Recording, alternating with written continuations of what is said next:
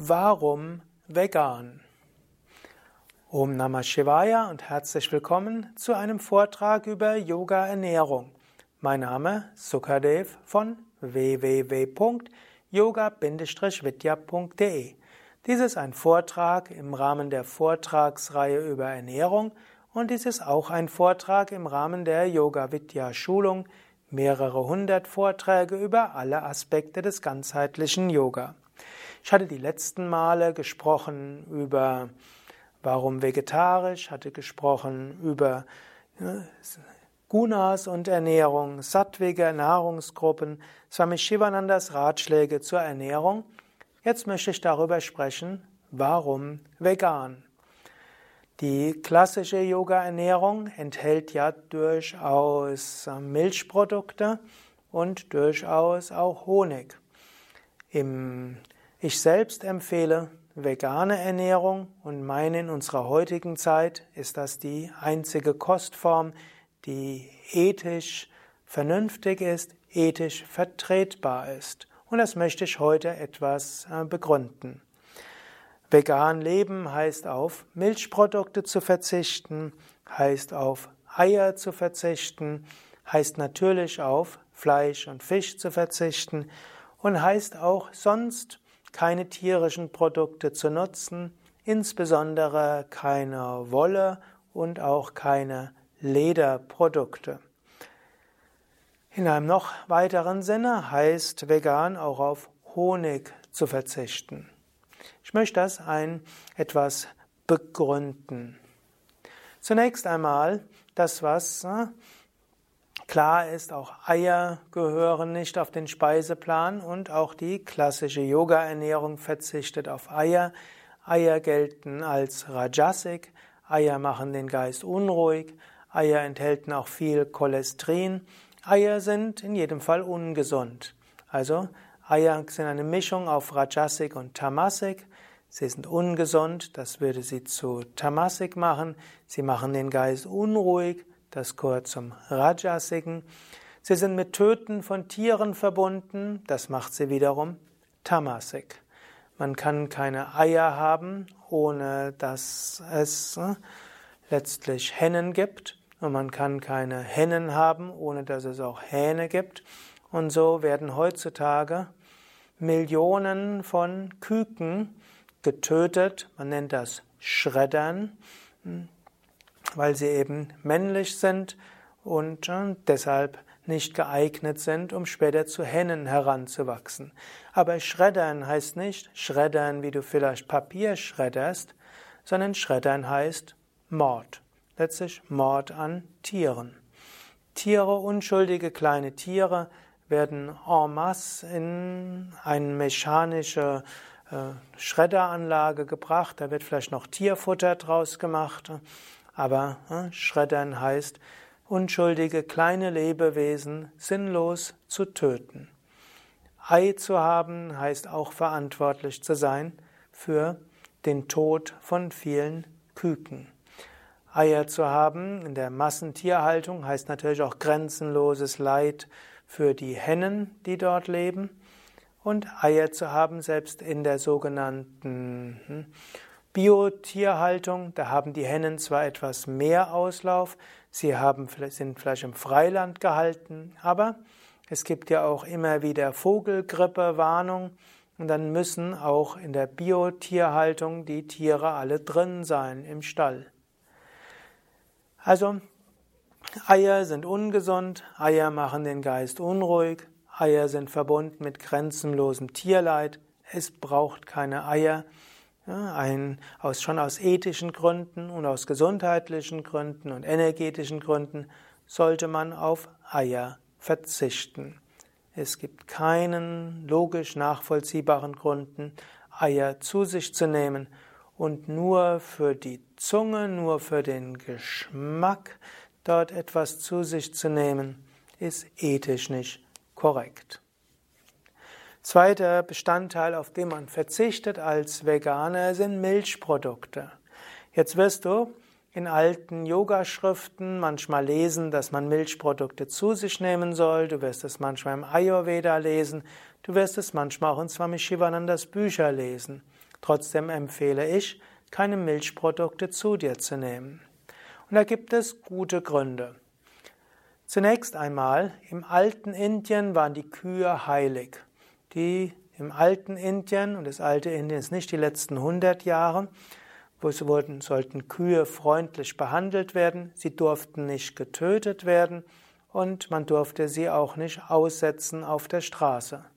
Kühe und Rinder wurden gebraucht, auch als Zugtiere für den Flug, sie wurden gebraucht als Transporttiere, die Produkte von Kühen wurden verwendet, der Kuhdung war ein Brennstoff, der Kuhdung getrocknet war auch ein ähm, beliebtes Mittel, um weiße Farbe herzustellen. Es wurden Arzneimittel hergestellt aus Kuhdung und Kuhurin. Die Kuhhäute wurden verwendet für Leder und äh, so wurde die, wurden Kühe, die auf natürliche Weise gestorben sind, waren wichtig. Aber Kühe wurden eben nicht getötet. Und es war auch ökologisch verträglich, dass man die Kühe weiter wachsen lässt. Und man hat von den Kühen nur so viel Milch genommen, wie das Kalb noch nicht gebraucht hat. Erst hat das Kalb getrunken und erst nachdem das Kalb getrunken hat, hat man dann weiter Milch genommen, so viel wie die Kuh gegeben hat. Das war eine mitfühlende Weise der Milchproduktion.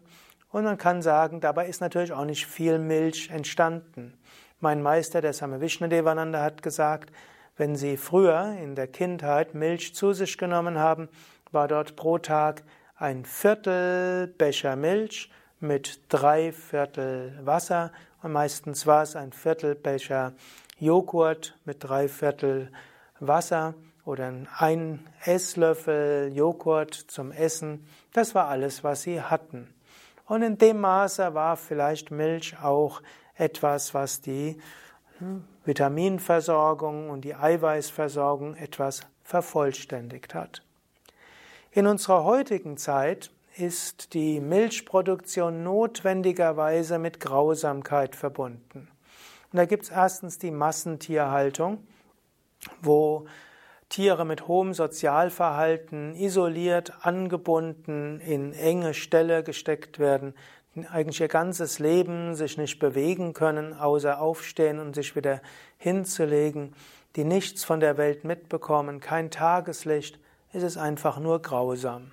Jeder Mensch, der normale Milch zu sich nimmt, sollte wissen, er ist mitverantwortlich für grenzenloses Leiden von denkenden und fühlenden Lebewesen. Aber auch in der Biotierhaltung, in der ökologischen Tierhaltung, in der sogenannten artgemäßen Tierhaltung ist Milchproduktion mit Grausamkeit verbunden. Und zwar aus zwei Gründen. Erstens ist die Milchproduktion notwendigerweise verbunden mit der Fleischproduktion. Und zweitens ist Milchproduktion aus hygienischen Gründen heute verbunden mit der Isolierung des Kalbs von der Mutter. Ich gehe auf den ersten Punkt ein. Damit es Milch gibt, müssen Kälber geboren werden. Und normalerweise muss jedes Jahr ein Kalb geboren werden. Wenn also eine Milchkuh Milch geben soll, muss sie jedes Jahr schwanger werden, jedes Jahr ein Baby auf die Welt bringen und so gibt es jedes Jahr mehr Kälber. Theoretisch müsste man, wenn man keinen Kalb töten will und die Kuh ihren natürlicher Lebenserwartung gerecht werden will, 30 Jahre lang jedes Jahr ein Kalb auf die Welt kommen lassen und dieses pflegen und dieses unterhalten. Das heißt, um von einer Kuh Milch zu bekommen, müsste man eine Herde von 30 Rindern nähren.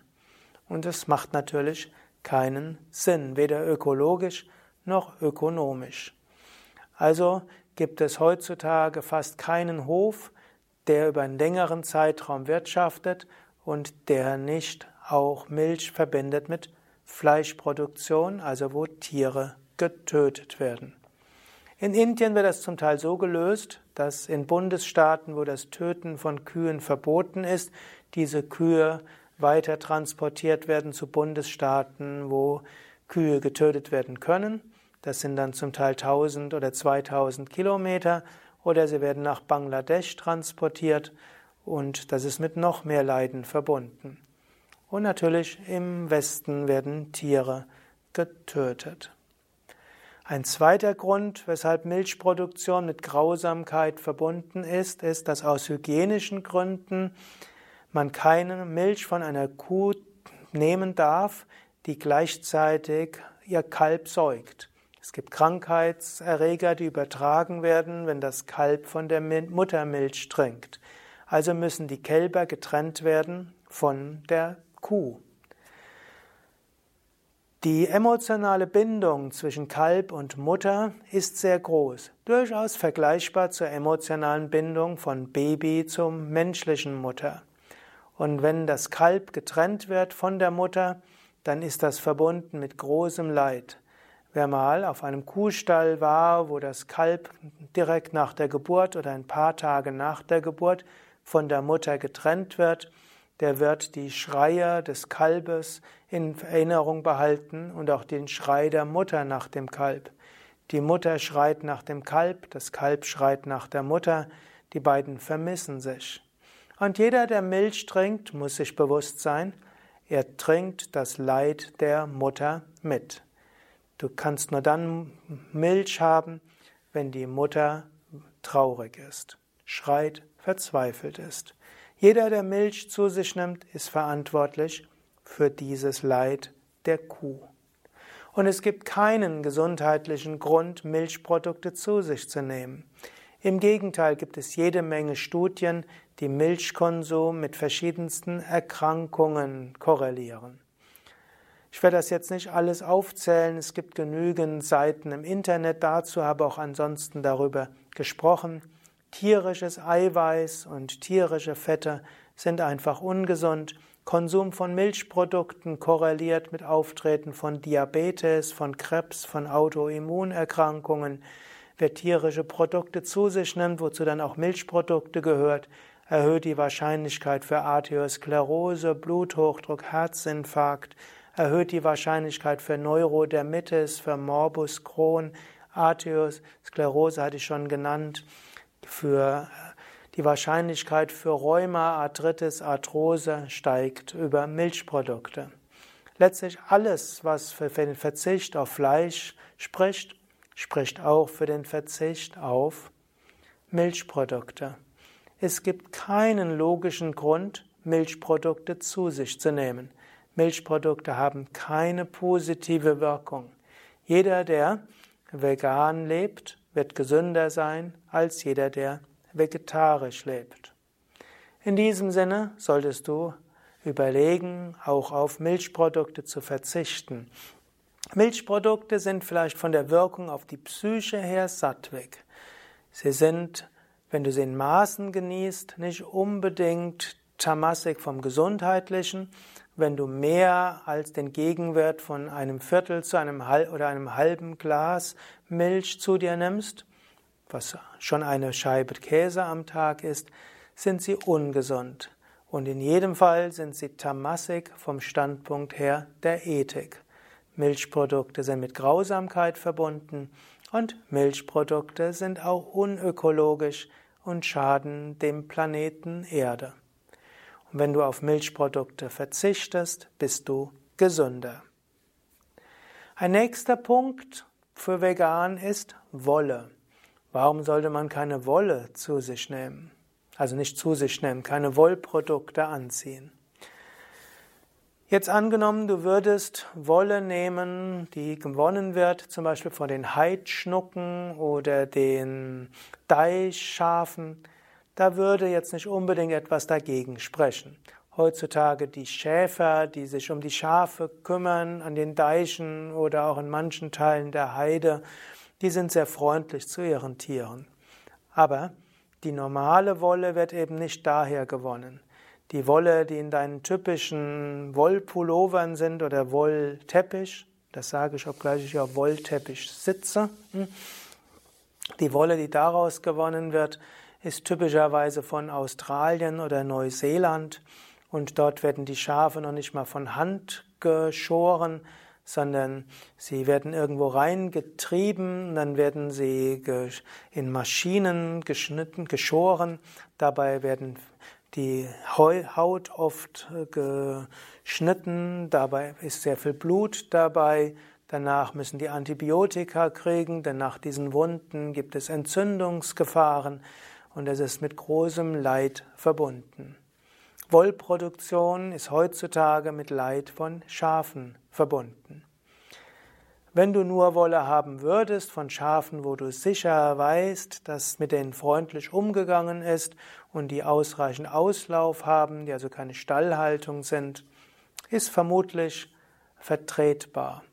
Aber sei dir bewusst, die Wolle, die du heutzutage typischerweise kaufst, ist mit Grausamkeit verbunden, da klebt Blut dran bleibt noch Honig. Da gibt es ganz unterschiedliche Veganer. Zum Beispiel einer der großen Befürworter von Veganer ist Rüdiger Dahlke. Und er selbst sagt, eine naturgemäße Bienenhaltung, da spricht nichts dagegen. Oder wir haben auch einen Imker, der einen sogenannten Ahimsa-Honig produziert, der sehr sorgfältig ist, dass er zum einen den Bienen nicht ihren Honig wegnimmt, er nimmt nur einen Teil des Honigs weg, dass die Bienen auch einen Honig haben und nicht nur Zuckerlösung essen. Und er bemüht sich auch, dass keine Bienen getötet werden, wenn er den Honig nimmt. Was aber umgekehrt heißt, normalerweise in Deutschland kriegen die, die Honigbienen über den Winter nur Zuckerlösung und der Honig wird alle den Menschen gegeben. Folglich sind auch die Bienen nicht so widerstandsfähig, denn Zucker ist auch für die Bienen nicht so gesund wie Honig. Und wenn Imker Honig nehmen, da wehren sich die Bienen dagegen und dann werden halt eine ganze Menge von Bienen getötet, wenn der Honig genommen wird.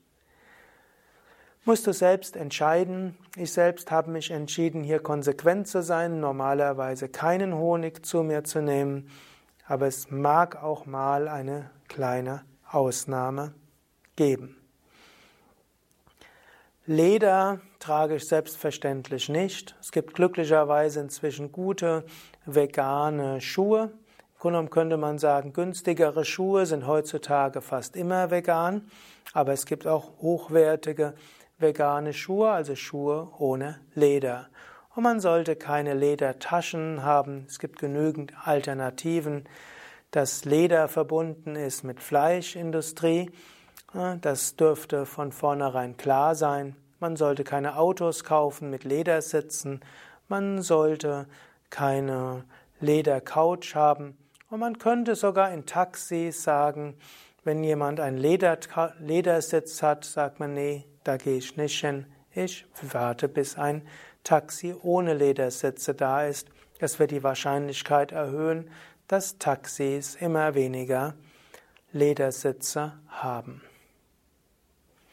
Ja, das waren jetzt einige Gründe, warum vegan. Wie gesagt, es gibt keinen Grund für Milchprodukte, es gibt keinen gesundheitlich nachvollziehbaren Grund, Fleisch zu sich zu nehmen, es gibt keinen Grund für Lederprodukte und ich hoffe, dass in 50 bis 100 Jahren die menschliche Zivilisation sich so weiterentwickelt hat, dass man überlegt, im Jahr 2000 haben die Menschen Fleisch zu sich genommen. Verrückt. So wie wir heute zurückschauen und sagen, vor 3000 Jahren gab es auch in unseren Breiten Kannibalen und es gab Regionen, wo Menschen gekämpft haben gegen andere, um nachher Menschen zu essen sind wir doch weitergekommen. Und es gab, so hoffe ich, dass wir in 100 Jahren, vielleicht schon in 50 Jahren oder vielleicht schon in 30 Jahren zurückschauen auf das Jahr 2000 oder 2017. Waren komische Zeiten, waren Menschen grausam. Und es ist gut, dass man gelernt hat, ohne Grausamkeit zu Tieren zu leben. Vielleicht noch ein kleines freundliches Wort zum Schluss. Es gibt nicht nur die Alles- oder Nichts-Philosophie. Vom Grundsatz her gilt, je weniger tierische Produkte, umso besser. Und der wichtigste Schritt wäre vom Fleischesser zum Vegetarier, vom Vegetarier zum Veganer ist auch nochmal wichtig, aber die Menge an Grausamkeit entsteht vor allem durch die Fleischproduktion, durch Milch und Eier ist auch Grausamkeit, aber die, an, die Menge an Grausamkeit ist am meisten in der Massentierhaltung, zum Fleischessen. Je mitfühlender, je weniger Grausamkeit, umso besser. Ein Veganer wird auf nichts verzichten müssen, er wird nicht irgendwo an Mangel leiden und er wird genauso gut oder noch mehr das Essen genießen können wie jemand, der Fleisch zu sich nimmt. Und so wäre es aus gesundheitlichen, aus ethischen und energetischen Gründen wichtig, sattwig zu sein, auf Fleisch, Fisch, Alkohol und Tabak zu verzichten und zusätzlich wäre es ratsam, auch auf Milchprodukte, Wolle, Leder zu verzichten. Das war's für heute. Mein Name Sukade von www.yoga-vidya.de